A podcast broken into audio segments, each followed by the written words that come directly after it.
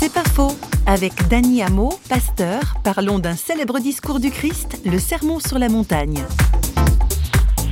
Les valeurs prônées par Jésus dans ce sermon sur la montagne prennent à rebrousse-poil la mentalité, les, façons de réfléchir de l'homme moderne et, notamment occidental.